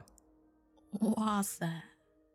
对吧？这这个个就是嗯另外一个问题了，对吧？所以以你在对电脑这个丢弃的时候，你对它的是产生的习惯性的依赖，而不是情感。对，是的，但是如果有一天你使用的电脑，它是跟你进行人机交互的形式，就是你使用电脑完全使用语言的方式来使用了，那它总是管你叫妈妈，你使用它五六年，然后突然它要你把它要丢掉，或者你要换新的时候，它说妈妈我不想死，你不要丢掉我，哇，你这个时候产生的感情就完全不一样了，对不对？对，其实现在都有好多那个软件啊，在我要卸载它的时候，它会出现一个这种东西， 情感勒索，对，就会就对会心软。没错，所以这种东西就是他为什么要一再强调，我只是一个 assistant，我只是个机器，嗯啊，我不是人类， 嗯啊，你不要对吧？对我产生这种情感依赖，嗯，因为你要知道啊，这种 Chat GPT 啊，它有一个很大的作用，就是当一个人他在孤独、寂寞、没有人沟通的时候，他可以跟他聊天的，因为它是一个聊天机器人。嗯 Chat 的意思是聊天的意思，嗯我聊多了以后，它有有非常多的这种人类情感的语言描述的话，我就很容易通过语言的形式对它产生依赖。我觉得女性更容易出现这个问题。为什么女孩子有时候爱上一个男人毫无理由？其实就是因为他的语言让你觉得很舒服。啊所以只是爱上了语言对你只是爱上他语言带来给你带来的这种感觉啊，啊，机器也会有这个问题，所以他就会说这个事儿。嗯那那那如果他以后也具有这个实体了，那女性的情感不是很容易从真人转移到 AI 身上？啊，对啊，而且如果它再有了一个实体， 感觉应该更好用呢。 那哎呀，这个突然让我想起了一个对吧电影， 它就是叫啊是人啊工，就智能。有一个叫什么机器机啊、哦对，反正这种类型的电影很多。对，嗯那咱咱们回到刚才那个话题啊，嗯刚才我没有讲完，说采访他，OK，嗯嗯就是他首先先会说到说我是个机器，对吧？然后接下来呢，他就会说，如果我要是帮助人类或者改变帮助人类能够在未来更好的话，他说我认为应该从教育入手啊、我会通过教育帮助人类去了解更多的历史，不单单是了解历史事件，而且呢。要了解历史事件的人物在他那个特定的时间段所做出来的特定的行为，对当下产生的结果以及后世的影响，通过这样的历史学习，才能够让人类从历史中学到他们应该学的东西。嗯哇，你要知道，历史是个双刃剑，你既可以拿历史去当做你的遮羞布，嗯你也可以拿历史当做你未来的引引路的这么一个很重要的一个一个一个一个借鉴，嗯以史为鉴，这是向前的，但是向后的就是遮羞布。我们以前怎么怎么样，这叫遮羞布，对吧？嗯所以这个东西要分清楚，这个就是你要把历史的这个当时的时间从一个比较宽的面上去了解，呃，不能从一个线性的一个历史只了解我这小块儿。曾经有一位我这个人记不住名字，有一个特别有名的中国的历史学家嗯说过这么一句话，说别老看中国历史，多看看世界历史。大家有兴趣可以上网搜一下，就这句话，你看看是谁说的。嗯，对吧？？为什么？就是因为历史应该是一个横向的来看，而不是一个纵向的来看。那就是你任何一个国家历史纵向来看，都有一特牛的老子，你追溯去吧，对吧啊？五百年、一千年、两千年、五千年，你都能找出一特牛的老子。咱们的老子没准还是个外星人呢，多牛啊，对吧？那照照这么说的话，中东人的那祖宗那妥妥的外星人，阿努纳奇。嗯阿努纳奇更牛，就是阿努嘛，是吧？ 嗯，来自尼比鲁星球的， 哎呀而且人家还有石板记载，是不是？是，所以这个东西扯皮就没有意思了。对，嗯那他就讲到说，历史是一个很重要的。第二一个呢，他说人类应该去学习文化，别人的文化，去了解不同国家的文化、不同种族的文化、不同群体的文化，嗯因为了解文化、学习文化，才能够更好的人与人之间共情，加深理解。哇塞，他说，只有通过共情和产生悲悯心，就是你对别人首先能够共情，然后才能够产生悲悯心。这个之前咱们也聊过这个问题，我记得在蚂蚁那期里边我就说过这个事儿，对吧？对，人类之所以是人类，是因为第一你能够产生共情，第二就是你应该有悲悯心。嗯，他是不格是局好那大呀，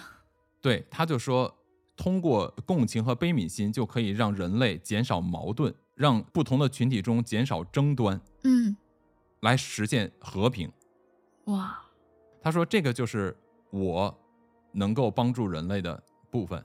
所以呢，你看，其实从它的设计初衷，包括它这样的回答，还是那句话，前提是它不产生自我意识，不产生科幻小说里的情节，嗯对吧？嗯就以这种情况的话，那我觉得它给人类带来的是一个更多的美好。你能够设想一下吗？就是比如说啊，嗯当未来所有的物联网都实现了，物联网就是所有的物品都联网，嗯你家的冰箱、你家的吸尘器，对吧？嗯然后你家的桌子、椅子，甚至连你的这个微波炉啊、饭呀、什么都加上机械手臂。你在哪儿，只要说啊，我几点回家，你的冰箱里边的东西自动就出来，然后给你做好了饭，等你回来，你往桌子上一坐吃就行了。嗯物联网嘛，嗯所有的东西这些都可以通过 AI 来实现，人工智能来实现，再加上这个机械手臂啊，加上机械身躯，也就是机器人加人工智能变成人工智能机器人，它也有不同的智慧等级。就像你提到的，咱们呃上一期聊的这个外星人访谈录里边，他说智慧有等级嘛，对不对？对对那我们从日 AI 的角度来讲的话，它也分不同等级的智慧的 AI，有的是非常初级等级的智慧，有的是更高级的智慧。比嗯如说和人的互动这种，为什么 Chat GPT 啊这么重要？嗯就是因为它是直接涉及到人的人心的问题了。哇！我现在我现在 get 到了，这个就是它比较高等级，这就是为什么它这么重要。那你想想看，如果是你，比如想表达的一些心理上的一些不开心啊或什么之类的，嗯当你去面对一个心理咨询师，你更愿意面对一个 AI 呢，还是一个真人，应该会是一个非真人，对吧？嗯因为有的时候，有的人就说，那我更喜欢跟人谈。你这是这么说，但是当你遇到了你没有办法跟人讲的东西上面的时候，人和人之间不可能存在绝对的信任，对永远都会有那么一丝保留，对不对？对，这个很简单，就好像你再信任的人，也不会一见面你就把衣服脱了给他看吧，这很简单吧？嗯，嗯，但是你绝对可以做得到。我把衣服脱了，自己拍张自拍，那谁获取了这个信息？机器，对不是对面一个活人，就这么简单。对对对，所以，当我们遇到心理上边想去表达，但是又比较难启齿，或者有什么原因很难去表达的时候，你更会去选择一个他说话很好听。他又能够感受你，又能够听起来能够跟你共情。虽然你知道他只是个机器，但是语言上它能够让你很舒服，让你达到共情。同时呢，它还能够保证不被泄露。有的人说，那黑客，那你不要说这 个，这就扯就没有完了，因为这个东西， 再说你你是谁呀、你人家有盗被用你黑那个的信息价干嘛值用啊？是吧？对呀、你没有这个价值。所以呢，像这个这种情况的话，人去选择一个更加理性的，又会说话的，又能够跟你产生共情，而且他的知识量又更丰富，又可以更好的分析和了解你，给你更加的答案的这么一个情况下的话，那是不是你就更愿意去和这个 AI 的这么一个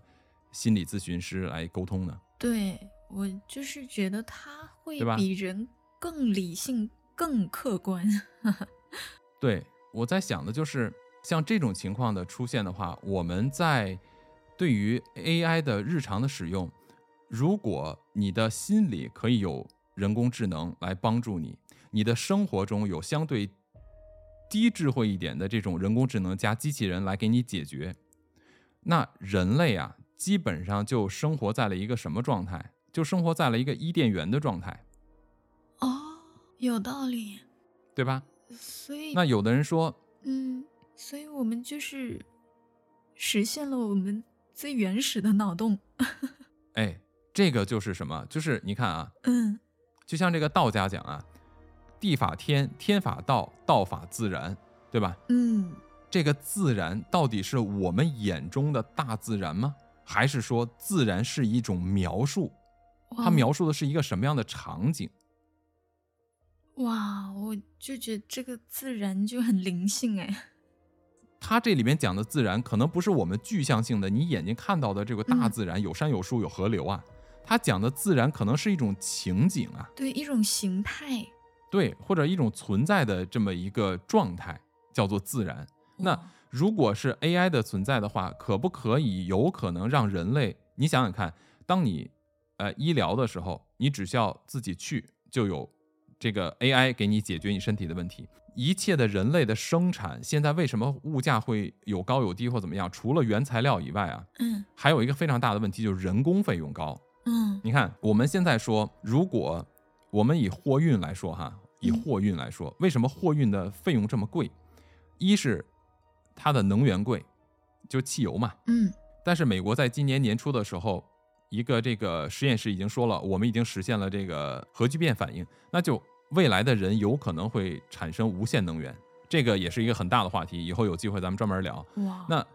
如果你的能源解决了以后，那现在传统的这种化石，嗯像这个石油的话，它是不可再生的，开采完就完了，对不对？嗯如果有新的一个能源形态能够取代它的话，而且是源源不断的，而且产生的能量要远远高于它，那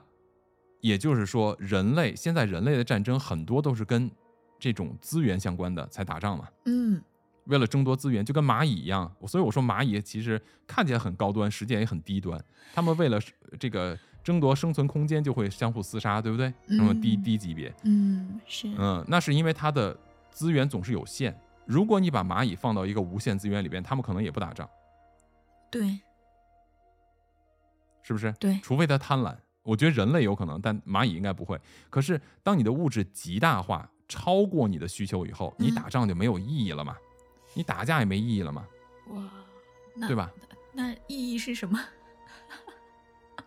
为什么人最嗯终可以上升为精神意识界？就那个时候，就开始不停的思考意义了，是吗？你想嘛，嗯为什么现在的人类的发展速度越来越快？它先从什么开始的？嗯，先从什么想象吗？不是，就是人类的发展速度为什么近些年嗯就是工业革命以嗯后，嗯人类的整个科技发展越来越快？嗯，很重要的一个原因，就是因为它脱离了农耕，嗯，它脱离了就是这个用手每天要花大量的时间去让自己不挨饿这件事情。就是它效率也就是变高说，了吃饭不是事儿了，嗯没错，就是吃饭基本的温饱它可以解决了。嗯这个时候人就会闲下来，闲下来以后就会出现特别多的这些科学家、艺术家，就人闲下来的人多了，没有错，有很多是废 物，比如像我这样浪费生命的，就属于大多数人 啊。但是呢，在我们这样的人里边，也不乏会出现一些，呃，就会对某一件事情，像达芬奇啊，嗯会追求这种呃，对吧？咱们也聊达芬奇时，咱们也说过，别人在追求权力和金钱、女人的时候，他追求的是什么？追求的是知识，对，它也在不乏会出现爱因斯坦呀、嗯啊、特斯拉呀、尼古拉特斯拉呀、牛顿呀这样的人。所以，这样的人出现一个，可能就比这个十亿人的出现都有价值，是吧？一个人可以改变几十亿人的命运，这很正常。对所以，如果 AI 能够改变整个人类当下的生活结构，让人的双手更加的放开的话，对整个人类的进步的话，那绝对是更有价值、更有帮助的。嗯你想想看，比如说啊，一个天生具有非常丰富的创造力的艺术家，但是他是出生长大在一个非常贫困的家庭，他必须要通过赚钱来谋生，嗯同时呢，他还要给未来赚取一份所谓安定的生活。你想想看，这世界上有多少的人是这样的？太他们多就了是为了让这种满足这种基本物质，嗯他们不得不放弃他们擅长的东西。对，就是很多很多低效率的东西，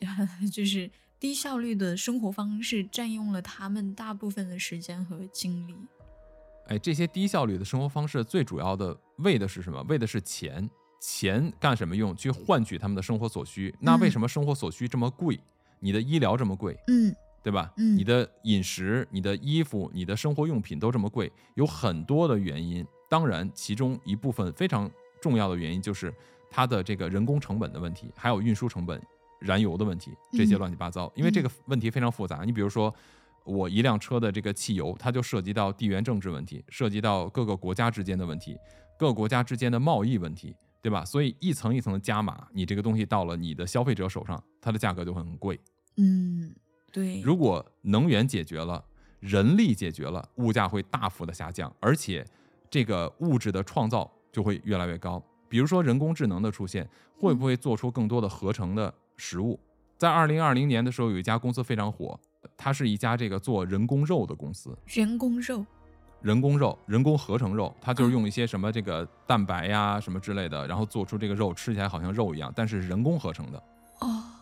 那家公司当时非常非常非常火，对吧？嗯，所以呢，如果能够做出肉，可不可以做出人工的其他的这种代餐？你看现在人类的代餐越来越多了，就人类现在的饮食结构其实在悄然的产生变化。我给你举一个特别实际的例子，啊，我在十几年前的时候，在二零应该是二零零四零五年的时候，出现了一个，呃，美国出现了，当时特别特别火，现在还很火，叫做 Smoothie King。Smoothie King 是什么？就是它就是那个思慕雪，中文叫思慕雪啊，这种饮料嘛，嗯类似于冰沙似的，嗯对吧？嗯那个时候啊，美国特别流行叫做减肥餐，包括你像这个赛百味，叫 Subway，当时特别火了一大阵子，就是因为他说他的这个饮食啊、呃卡路里含量低啊，可以帮助你减肥啊，怎么怎么样的这种广告。嗯然后呢，这个 Smoothie King 啊，当时他创造出来的这个概念也是说，我们这是代餐，你喝一杯我的 Smoothie，你的营养就够了，你就不用再吃那些碳水的东西了，嗯，非常哦。火。觉得那个是机器合成的吗？它不是机器合成的，我是说人的饮食结构的方式在产生变化，嗯你就不是说一定要坐下来吃面包、抹黄油、吃沙拉，而你喝一哦杯饮料就可以解决我的这个身体的需求。哦我明白了。所以在未来的时候，如果你吃的东西可以满足你的身体的能量需求以及你的营养需求的话，嗯我相信会人会慢慢的改变自己的饮食习惯，就不再需要这种口腹之欲、大鱼大肉去了。人在物质极度丰富以后呢，他就更高的去追求精神了，而不去追求口腹之欲。嗯，对吧确实，其实追求口腹之欲的人呀，通常都是在人类社会中生活相对比较下边的，因为这个是对于他来说最容易满足的。是我买不起飞机，我买不起游艇，我还不能吃顿好的吗？是是不是？是，所以你看那些顶级的富豪吃的那些餐，什么米其林几星几星，它很多东西都分量特别小，它只是为了品尝，而不是为了吃饱了它。嗯，对，对吧？所以，当人工智能可以改变整个产业结构的时候，我自己认为物价会降下来。而且你想看啊，到那个时候，工厂，呃，能源解决了，比如嗯发电解决了，可以通过核聚变来发电，然后你的电是无限的，嗯那就会变得非常便宜，对吧？它也不存在什么这个保存呀、管理呀、什么这个之类的东西，你我只需要解决这个传输问题就可以了，对吧？发完对就完了，浪费也浪费没关系，多的是，太多了。嗯假设啊，嗯我说这不严谨，我们就假设，嗯如果说要是这个实现的话，那么你再有这个机器人加上人工智能进行二十四小时不断的生产，而且再加上现在的这个呃原材料的回收、重新利用加工的技术，那你想想看，物质极大的丰富，那不是很简单的事情吗？也很正常。营养的萃取、嗯，种植的技术、养殖的技术都可以通过 AI 和机器人，就人类慢慢的越来越不需要去做这些事情的话，那你想想看，你是不是就活在伊甸园，所有东西都能吃，都免费的？对，如果在这种情况下出现的时候，那你的时间干什么用呢？嗯有的人说那是不是很无聊？一点儿都不会无聊。到那个时候，你的精神就会自然而然去追求。追求，比如说艺术啊这些东西，没错，嗯，这个就是为什么很多的这些富豪，他可能是个土豪，特别土的都不行 了，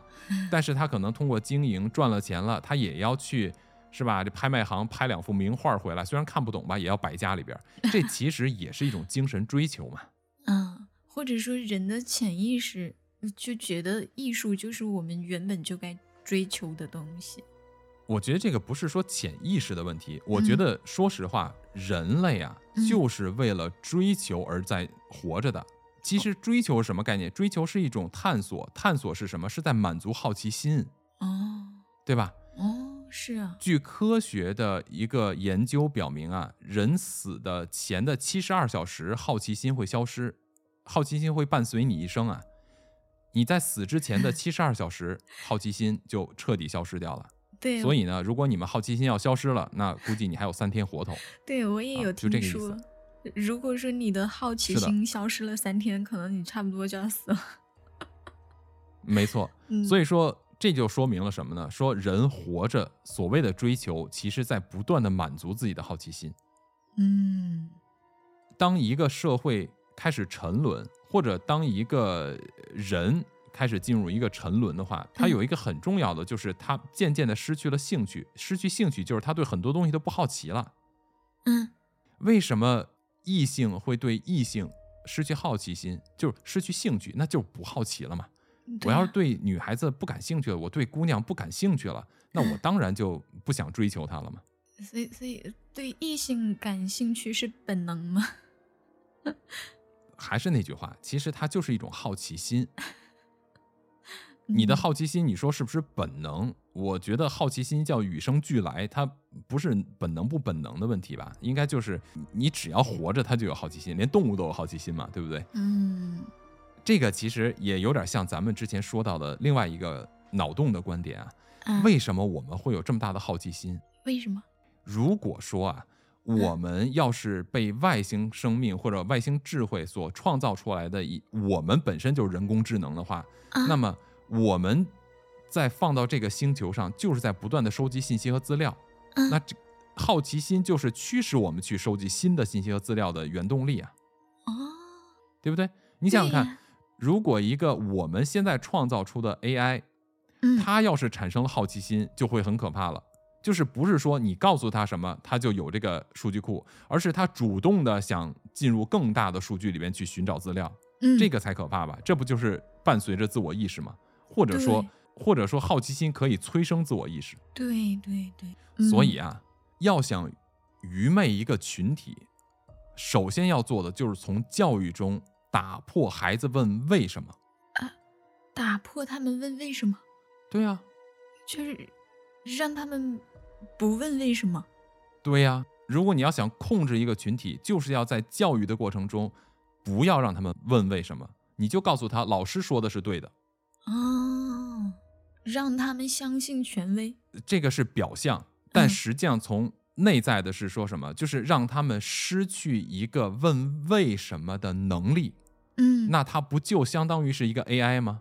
就是我给你什么数据库，你就有什么样的数据信息。嗯，或者说他们甚至都不知道怎么问对为什么了。对对对，或者说他们的好奇心已经被框在了某一个范范围里面了。严格来说，就是他应该会对未知产生排斥，而不是好奇。哦，有道理。他会相反，就好像比如说，如果你不让他问为什么，他嗯就有可能变成什么？就是天是黑的，我不去探索为什么是黑的，我只需要告诉你天黑了不要出门，很可怕，可以了。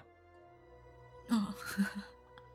所以他们对吧本质已经没有什么好奇了。说对了，重点就在这儿。问为什么的原因是寻求任何一件事情的本质。嗯如果你对本质失去了探索能力的话，那么你这个人或者某一个群体就相当于失去了原动力，就你这个是没有发展前景的呀，你不可能发展的。嗯你如果对任何事情的本质都失去了这个想法的话，或者探索能力的话，那还有什么好说的？嗯，就像我们不说什么东西方不东西方，我们就以中国老祖宗的祖训，而且嗯以儒家思想来讲，《大学》里边讲的很清楚，对不对？嗯物有本末，事有终始，知所先后，则近道矣。就是你要是连事情的本和末都搞不明白，嗯那你就不要去谈什么求学问道的事情了。嗯，对吧？？你你你首先要先搞清楚一件事情有本有末，什么什么样的东西你能够搞清楚事情有本有末呢？就是前提你得知道怎么分辨本和末。嗯，什么叫事有终始啊？那就是事情要有逻辑，嗯终和始是一个逻辑概念。嗯，所以只对吧要打破我们逻辑思考能力，呃，前对意思就是说啊，嗯我只要混淆你对事物的价值判断和定义，嗯，然后再打破你的这个思逻辑，那你基本上就没有思考能力了嘛。也没有判断能力。对，让你事情分不出本末，让你的这个做事情没有顺序，你嗯不就整个人就是无头苍蝇满处乱跑吗？嗯，嗯关键是还对吧不知道自己是无头苍蝇。对，这个就是你最后说到的一个点，就是我们其实今天在节目后半段嗯就一个要专门来讨论的这个点，就是你刚才提到的这个，你说让你没有分辨能力，对不对？对，所以啊，人类对待未来的这个 AI 的世界，到底要怎么样的存活下去，或者怎样的发展和生存下去，对于我们个体来说，对于群体来说，那其实不用太多去担心，因为总会有牛人在嘛。是啊，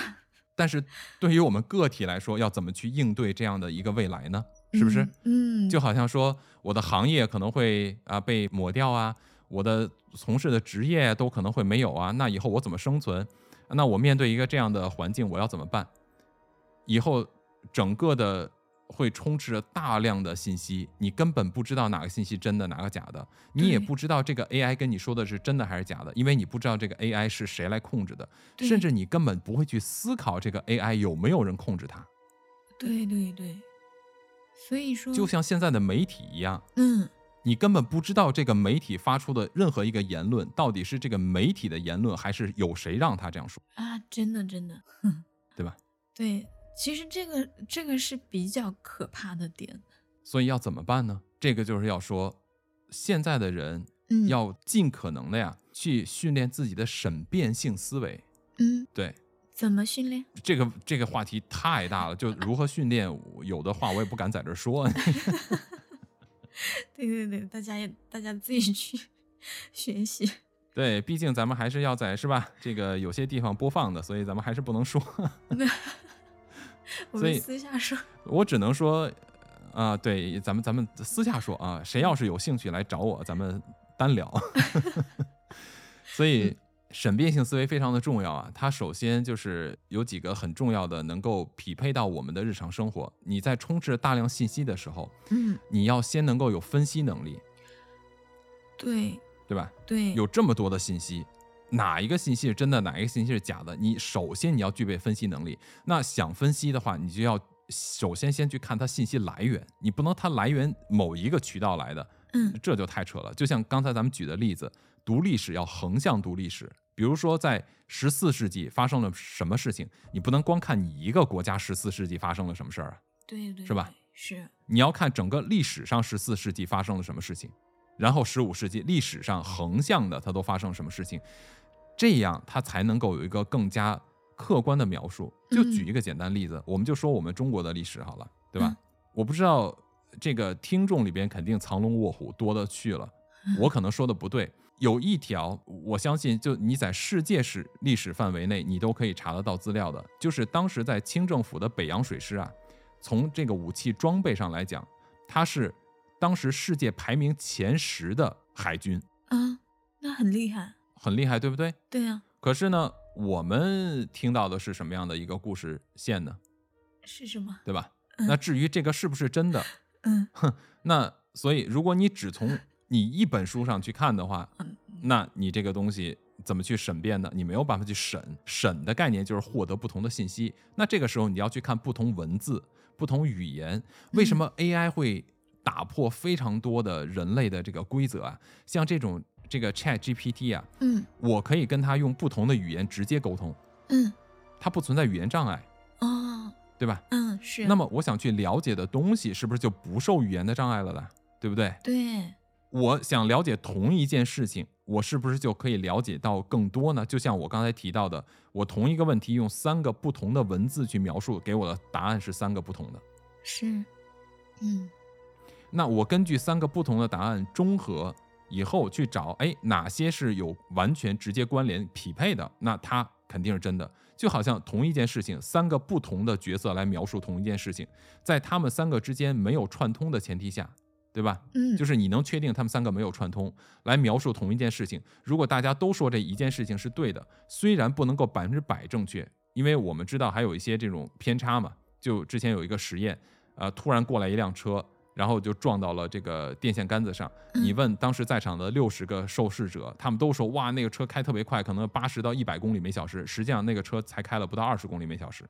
这就出现了一个群体性的这个意识偏差。嗯对吧？嗯这种存不存在？存在，所以就要从多角度，你这个时间、地点、你了解的位置，然后去看同一件事情。如嗯果他描述的这个事情是一致的，那么它的可信度就变高了，而不是说它是真理哦，是可信度变高。嗯那如果说他们三个描述的完全不一样，那这个东西就显然没有什么这个去相信的价值嘛，对是吧？对，所以 AI 也是同一个道理。我觉得在未来的话，就是我们对自己一是提高审辨性呃这种思维能力去获得信息，然后嗯在跟 AI 进行沟通的时候，你不能完全相信他说的话，你要更多的去了解它的数据的来源，这是第一点。第二一个，对于我们自己未来要怎么去更好的凌驾于 AI 之上，就像咱们以前聊那个另外一期叫梦的时候，好像是应该是在那一期里吧，就是咱们提到过说，嗯如果我们是由外星人制造出来的人工智能，会不会我们其实把我们的造物主已经给灭掉了？就其实他们控制不了我们了，哦对吧？你还嗯记得吗？哦，想起来了， 不记得没关系，回去重新听一遍。我想起来了，对，所以所以呢，像这种这种呢，就是呃，如果我们要不被 AI 灭掉的话，有一个很重要的原因就是我们应该更好的去使用 AI，而不是依赖于 AI。嗯，对，使用 AI，就像刚才我提到的，人类和人工智能最大的差别在于人类有想象力，对，它的运行其实还是要依靠我们。我们的指令的嘛，对不对？对，所以啊，在未来要想应对这个 AI 的时代的话，其实作为个体的话，我们应该更多的去拓展我们的这个知识圈子，就不要觉得说啊，我今天是一个医生，那我嗯觉得我在这个社会中啊、我已经很不错了，对吧？嗯，你可以，以是个医生，你的工作也很不错，你也可以去学当设计师啊，或者说你可以去了解跟设计相关的知识。就像我现在尝试来用 AI 做全程的这个短视频一样，就把咱们的内容做成短视频嘛。嗯我全程用 AI，我就发现一个特别大的问题，因为我的这个艺术素养不够，所以当我在向 AI 发出指令去描述我想生成的一个图片的时候，我很难让 AI 去懂我要什么，因为我不具备这个艺术性语言，嗯，所以我就要去学更多的关于艺术的知识，我才能更好的去描述我的想法。哇，所以其实我们在学习各门各科，其实只是在学习一种语言而已。语言对，其实呢，如果你不是做某一个行业的深入研究的话，为什么要博学？嗯很重要的在，尤其在未来啊，我认为在未来，一个博学者，一个博学的人，他的生存几率就会更高。因为现在你是，比如说你不是一个医生，嗯你无法实现一个医疗的问题，即便你有这个知识，你也做不了。对，但是在未来，你只要具备医学的知识的话，你就可以。我不是说让你去给人开刀啊，我就说你就可以解决一些相应的问题。呃，对，吧？对，那比如说，我不是个设计师，没有人会雇佣我，因为我没有设计师资格证，没有人会雇佣我，对是不是？？对，但是在未来有 AI 的存在的话，我可以用 AI 进行辅助，我有非常强的创造力，但是嗯我同时也懂一些设计上的语言，我可以更好的跟机器来沟通，告诉他我要什么。那么对剩下的工作 AI 会帮我完成。对对对，那其实嗯我认为在未来啊，嗯不是说 AI 限制了我们人类的行业发展或者人类个体的这种啊、呃职业发展，而是说 AI 给我们这些人类，至少给这些不懒的人类，嗯，不是这种就是抱着一个饭碗一辈子想混死的这种人类，一个更开阔的视野，就是你有更多的机会，有更多的可能性去尝试。所以，我个人对未来的这个 AI 世界是充满着这种期待的。哇，是我现在是真的能理解它出现的是那以爆炸性的新闻出现的了，而且我感觉现在有很多技术技术性的行业啊，艺术和技术需要相结合的行业，很多时候都是大家的技术跟不上他的想法的，所以就导致工作效率非常低下。这个就是像我说的嘛，就是比如说我是一个账房先生，嗯但是我要花大量的时间来算账，嗯，那我就有少的时间去管理账本呀、然后来从呃财务的角度去设计出一个更好的可以来降低成本、运营成本的方式啊，这些其实都是财务可以向这个经营者去提供的一些信息嘛，对不对？对但是我每天工作八小时，我可能有四五个小时要拿算盘来计算，那不就很麻烦吗？对呀、是吧？ 是的，你想，如果你旁边有一个 AI 的话，你的脑子里边什么都不用动，你只需要告诉他啊，这个多少钱，那个多少钱，那个怎么怎么样。我现在要你给我设计一个新的模型，我要把什么什么东西在哪哪些方面减少这个运营成本，AI 直接给你把这个事儿做完了，你只需要有想法就行了。对，所以在未来，想法是更重要的。对，所以我刚才提到的这一点，就想法又来自于什么？来自于你对不同行业的知识的储备，嗯你才能产生想法。如果你是无知的人，是不会有想法，那叫妄想。对对吧对对，所以一定要博学，一定要多去学一些知识。你可以不精，嗯，但是你不能完全不知道。这样的话，你要给自己一个基础，在未来你突然觉得什么东西哇用得上的时候，你可以在某一个基础之上有更精进。但是如果你什么都不知道的话，那就要从零开始。到真正 AI 到来的时代，那个时候有的有的人如果他很惨的话，他可能会非常的惨。那个时候可能你连体力活都找不到了。嗯，是，所以说那些很惨的，或者说自己会因为 AI 失业的人啊，可能本身他们也没什么想法。 对，所以今天听到我们节目的各位啊，那已经给了你们干货， 不管正确不正确，不管我们说的对还是不对，至少多学点东西总是没有坏处嘛，对吧？对艺多不压身嘛。对，学东西，然后不要停止思考。 对，而且要对未来充满着希望和美好的憧憬，对吧？你看是，我们人类已经出现过非常多次变革了，从文艺复兴到现代科学的出现，到工业革命，到计算机的出现，到原子能的使用，对吧？嗯，然后后再到这个移动互联的出现，一代一代的更迭更新，我们人类灭绝了吗？没有。人工智能听起来很可怕，但是那个是基于一个前提，就是人工智能一定不可控的情况下，或者说一定会失控的前提下，才会出现我们所担心的事情。但嗯这只是一个小概率问题，或者说它只存在于概率，它不存在于说一定。嗯，而且我在嗯想，它人工智能它万一失控了，我理解它的失控就是他们产生了一个自我的意识，对吧？那它的这个自我意识，包括基于对现状的事情的分析嗯，也是，呃，也是以最开始大家或者说创造他们的人给他植入的那些信息为判断标准的，嗯，不所以一定，不一定吗？嗯，不一定。嗯，自我意识的出现就可以出现主观，呃，对呀、主观就与谁给他输入的没有任何关系了。嗯、可是我们的主观也跟我们过去的经历有关系的呀。嗯，也不见得耶，哦，也不见得，因为比如说主观的东西，嗯、那主观可能是由于无知造成的主观，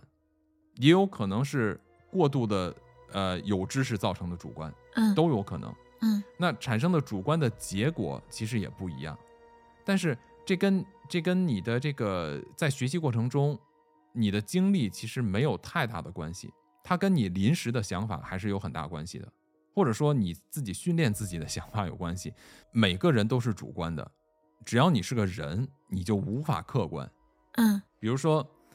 我这个人从来都是客观的，这个说法已经是主观了，嗯，是因为这存在一个哲学定义问题。对，就是前提是我们要想说你主观还是不主观，你客观还是不客观，就前提我们在哲学上有一个为什么哲学学习哲学人很招人讨厌的聊天，就是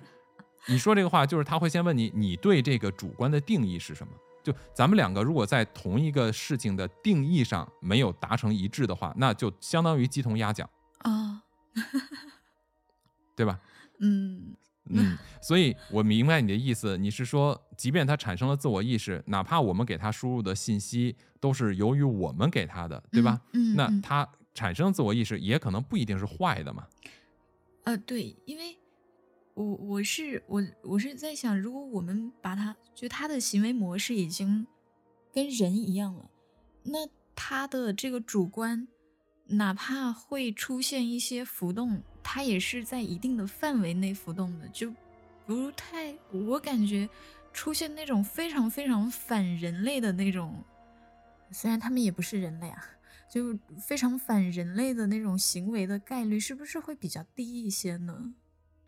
呃，概率是低，但是因为人类啊，它天然是一个特别喜欢担心的这么一个群体，嗯人类总是会担心各种事情，比如说担心天上掉下块陨石把地球毁灭 了。为什么？你看，伊隆马斯克就说过这句话：嗯，为什么人总是想着移民到其他的星球？因为他总担心地球会毁灭。嗯，那就就其他对的吧星球也会毁灭呀、你到了其他星球，你只要是人类，他依然会有这个担心，嗯对吧？就像你说的，其他星球也会毁灭。所以呢，你说的这个东西是一个低概率的事件，没有错，它是可能是一个很小概率的，但是呢，它这个概率怎么说？就是这个还是跟它的信息来源、所谓的经历是没有任何关系的。哦就好像，呃对吧？这比如说一个受过高等教育的父母，他们嗯教出的孩子依然把他们给杀了。就有一个特别典型的一个案例叫呃“虎爸虎妈”的这么一个惨剧嘛，就是一个华裔的女孩，我忘记她是美国的还是加拿大的，嗯一个特别乖的小女孩，成绩优秀，结果把她爸妈全给杀了。嗯华裔，嗯他爸妈都是非常优秀的人，就是因为对他期望很高，对他很严格，管理的很严格嗯啊、然后就所谓的这种教育嘛，教育方式。那你说这个跟他的教育经历有关系吗？有，所以一旦产生自我意识的话，就是这个人呀产生了自我意识，或者 AI 产生了自我意识，你无法判定他过去得到的信息是如何给他产生自我意识的未来带来走向，你这嗯是没有任何办法去预测和判定的。嗯，这个就是因为无法判定，所以人类包括科学家才这么担心。因为即便你给它输入的全都是所谓的正能量，嗯它一旦产生自我意识，依然可以成为那个邪恶的，嗯，我明白。对吧？他无法判定的原因是他还没出现， 所以还是对未知的恐惧。就是对未知的恐惧，所有的恐惧都来自于担心和未知嘛。嗯，这个很正常。就像 AI，它可以有的人就问了 AI 这样的问题，就说啊、他会问一个历史问题，比如说，嗯，秦始皇如果没有统一六国，那么历史会是什么样子的？那 AI 就给出了几种可能性。嗯首先，这个问题本身有问题，啊因为你要去问一个学历史的人，他会告诉你，你但凡有这种假设，都不能叫历史，都叫小说。嗯因为历史是一个既定事实啊，你怎么能说如果要是秦始皇被刺杀了会怎么样？这这个问题就显然不是一个历史问题了，这对显然就是一个脑洞问题了，对吧？对呀、对呀、第二一个呢，就是他没有办法给你预测未来的走向，他可以给你预测一些其他的走向，就是根据有数据的，但他无法预测历史在未来的走向，这是他没有办法预测的，因为他没有这个信息。他可以预测什么？比如说，我可以根据你的父母的年龄、你的父母的身体状况，以及你父母的这个疾病史，再加上你的这个身体的数据、年龄、疾病史、生活环境一系列的这种跟你人日常生活相关的信息，然后来给你预测一个你未来得，比如说严重性疾病的概率，嗯这是可以预测的，因为它是有数据可以进行分析，然后进行比对的，对吧？那这样的东西出现会影响谁呢？会影响保险行业。哦，对啊，你比如说大病医疗险，对吧嗯？对然后 AI 给你一测说，你放心，你到死都不会因为癌症死，你肯定是老死的，对吧？只要你不作，嗯然后 AI 还可以给你生成一个健康饮食和生活习惯的这个方式，你就按照它给你列出的东西，你就这样去生活啊，保证你活到九十九，对吧？那你听，我还买什么保险呀、我就不买了，对呀、 会影响嗯保险业。嗯这个不是我说的哦，这是学界说的，这也是那个华尔街说的，这不是我说的，这可不是我在随便举例子，我说的是真实的。嗯，这个个数据是可以做出来的。在斯坦福大学曾经呃追踪了一些人他们的饮食习惯上面，他们追踪了这些人大概七到八年的时间，有一个最长的好像十一年，我要是没有记错的话，嗯他们追踪的是什么？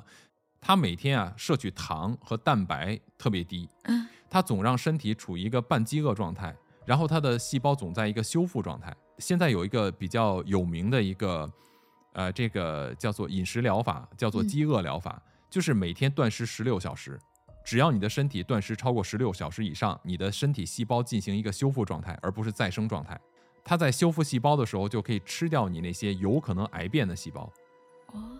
但是如果你的蛋白质摄取过高的话呢，你的身体就会处于新陈代谢的高峰，然后呢就会产生不是说在细胞修复，而是在细胞再生。那嗯这种情况下的话呢，你的这个也就是说你复制的频率越高，你的身体出错的几率就越大，你得癌症的可能性就越高。嗯，所以你，看人呀、只有肥死的，没有瘦死的，嗯，对吧？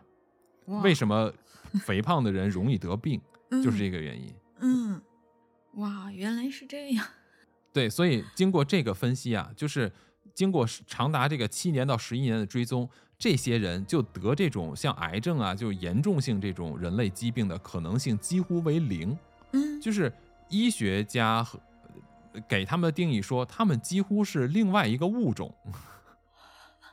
就他们不会得病的，基本上。哦，这些数据的分析都是可以通过 AI 来进行追踪和计算的，包括你看咱们现在的穿戴技术，嗯，如果再加上 AI 的话，随时随地监控和获取你身上的所有的信息，那再经过 AI 的比对和计算和对你身体的分析，日常能够再给你经常来个提醒，是吧？你像嗯现在的物联网，很多的那个水杯都可以连接蓝牙，通过你的手表，比如说你的这苹果手表，告诉你，哎，几个小时啦，你现在身体该喝水了，就这种，不是很嗯简单吗？嗯，然后你的是杯子就会响，它告诉你应该喝多少。对啊，就这种产品现在就有啊，对吧？对对，所以呢，我觉得人类的未来啊，有了 AI 以后，无论是从工作、从学习、从探索、从娱乐、从健康，都只能够给人类带来更大的发展，能够促使整个人类的文明进程达到一个新的高峰。我相信，一旦 AI 真实的存在以后，或者说完全的广泛的应用以后啊，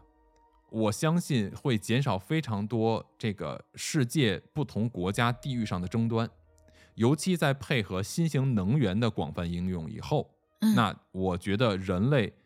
很可能只要能够坚持到那个时候，我觉得人工智能和新能源可以规避掉第三次世界大战。我个人觉得，嗯，当然就看能不能坚持到那时候嘛，不打。哎 呀，我对在想它这个对，就是这个 Chat GPT 啊，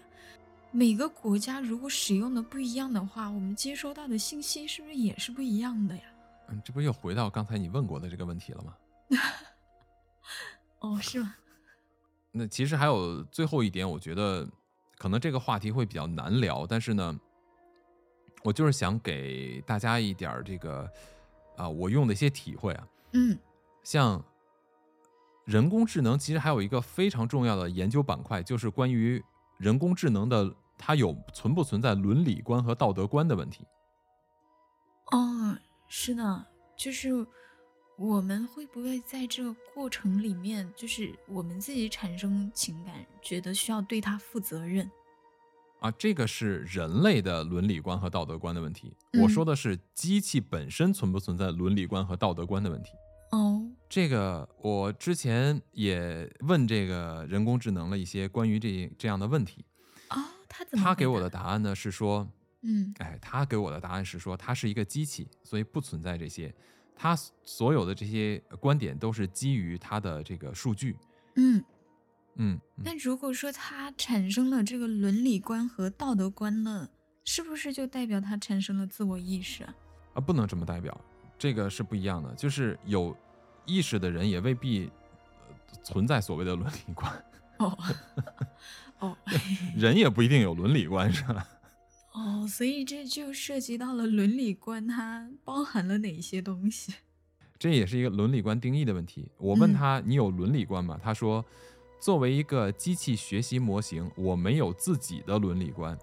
我只是按照我所接受的训练数据来回答问题，并尽量遵守语言和文化上的常规。任何涉及伦理和道德的问题，最终的判断应该由人类做出。”嗯，所以，这个就提到了一个特别严重的事儿，或者说也提到了你刚才提到的这个机器会不会对机器产生感情的这么一个问题，嗯，对吧？对，我之前看过一个电影，想不起名字了。嗯我说一下大概情节，一个美国电影啊，就是呢，在未来的某一个时间，人类的科技呢可以制造出人工智能的小孩子，嗯这是一家公司，它专门做人工智能的小孩儿。然后呢，他们的这个人的样子啊是仿生学的，它可以模仿呃你指定的小孩儿，就是你给他一张照片，它可以做出来。嗯然后有一对夫妻呢，他们有一个大概五六岁的小孩儿啊，因为车祸还是什么原因死掉了，我忘记了。嗯，然后他们就到了这家公司，就订购了这么一个仿生机器人。嗯然后这家公司呢，就根据他的照片，以及根据他的孩子的一些性格描述，包括可能一些录像，就是呃以前小孩的一些录像啊什么之类的，当做这个人工智能的学习资料来建立他的所谓的这种性格，也就是让他更像他真实的这个孩子。嗯一开始的时候，这个妈妈得到了这个孩子以后，非常的开心，每天就当他是孩子。但是渐渐的呢，他的妈妈产生了伦理观啊，嗯，他的妈妈就觉得说这样做不对，因为他发现他对这个仿生的这个孩子的爱啊，已嗯经慢慢的取代了他本身的这个孩子。嗯也就是说，现在他真的越来越把这个机器人当成了他真正的孩子，而渐渐的把他的孩子抛在了脑后了。所以这个时候，他产生了这种伦理道德上的这种自我的纠结。嗯，因为他他觉得他们不是一个物种，所以不应该这样。不不不，这个不是物种问题，就是他是觉得他的孩子不应该被取代，无论是不是同一个物种，嗯，他怎么能够移情别恋呢？就是这个感觉，啊，对吧？嗯，就好像，呃，我觉得女生可能这个会比男生要多一些，就男人嘛，就有的时候不会有过多这种想法，但是我觉得相比之下，呃，女人会更多。就你你有的时候你会觉得我有男朋友也好，我有丈夫也好，然后你就有的时候人嘛，人没有办法控制情感，你可能会爱上另外一个男性，但这个时候你就会产生自己会会跟自己较劲，就我不应该这样做，这样不对，是吧？对有这种可能性是不是？对对对，对，呃，所以呢，就是他是这种情感，就是我怎么能够把我对我已故的孩子的这个爱啊，转移到别的人或者东西身上？嗯所以他自己很纠结，他有点开始受不了了。后来呢，他就打算把这个小孩丢弃，结果啊，他就真的把这个孩子开车带到了一个呃他找不到的地方，就是这个机器人不知道的地方，他就把他丢下就开走了。哇，结果这个小孩呢，这个机器人啊，嗯他就一直在寻找他的妈妈，就一直希望寻找他的妈妈，直到世界的末日，他依然没有死嘛，因为他是机器，他不会死，嗯，他依然还在那边寻找他的妈妈。啊，给我当时看的，我的这个心里边真的是呃啊，嗯哇，我刚刚听着我头皮发麻了嗯都。真的就是给我最大的冲击，就是感觉说，原来我们一直觉得看的这些终结者呀、这些电影，我们觉得机器很无情，实际上嗯这个电影表达的，我感觉是，其实人类比机器更加的无情，就真正的无情是由人类来带来的，而不是由机器带来的。所以我嗯刚才觉得我的那个看他的这个回答，我觉得他回答的特别好，就是任何涉及伦理和道德的问题，最终的判断应该由人类做出。所以，同样在今天节目的最后，我想说的是， 嗯未来 AI 改变的人类是否对人类进行了毁灭，不是由 AI 来决定的，是由人类来决定的，啊，对对对，是的，是不是？是的，对，所嗯以呢，今天咱们聊了这么多关于 AI 的话题，呃关于这个 Chat GPT 的这个内容，其实我就是对整个的未来变成一个 AI 引领的也好，或者 AI 存在的，我们和整个人工智能共存的这个世界，再嗯加上人工智能，加上元宇宙，加上新能源，哇！我特别的期待，因为我想在我死之前可以活在这样的一个科幻的环境下。伊甸园是不是？ 对呀、我相信啊，其实你看，如果嗯是古人穿越到现在，我相信他应该也不会再想回到古代，啊，这真的是，是不是？对，对嗯所以我就在想，怀念过去的人是在怀念什么？ 我觉得只是在寻找他那块遮羞布而已吧。嗯，好嘞，那在今天节目最后呢，我们还是让咱们的 Chat GPT 帮咱们写一个节目的结束语，好不好哇，那听看看， ？OK，好好好，马上啊。嗯， OK，已经生成了，哇，那我就按它一个字不改的照原文读喽。嗯，好的，嗯，OK，好，感谢大家收听本期陶克斯的节目。我们今天介绍了 Chat GPT，这是一个强大的人工智能工具，它可以回答你的问题，提供信息，开启你的想象力，并为你带来无数有趣的思考。我们已经看到了 Chat GPT 的惊人能力，但也请大家不要忘记，它只是一个机器人，它缺乏情感、道德判断和人类的直觉。Chat GPT 并不是一切问题的答案，但它可以帮助我们在我们的思考和探索中提供支持和启示。希望我们的节目可以帮助大家更好地了解 Chat GPT，并从中受益。再次感谢大家收听陶克斯，我们下期再见。哇，哇塞，写的比我好耶！我非常的丝滑，耶，很丝滑哟。OK OK，今天的节目超长，所以呃，再一次感谢大家收听我们的陶克斯不可思议，我是巴图，咱们下期再见，我是三叶，我们下期再见，拜拜。拜拜。 wanna hear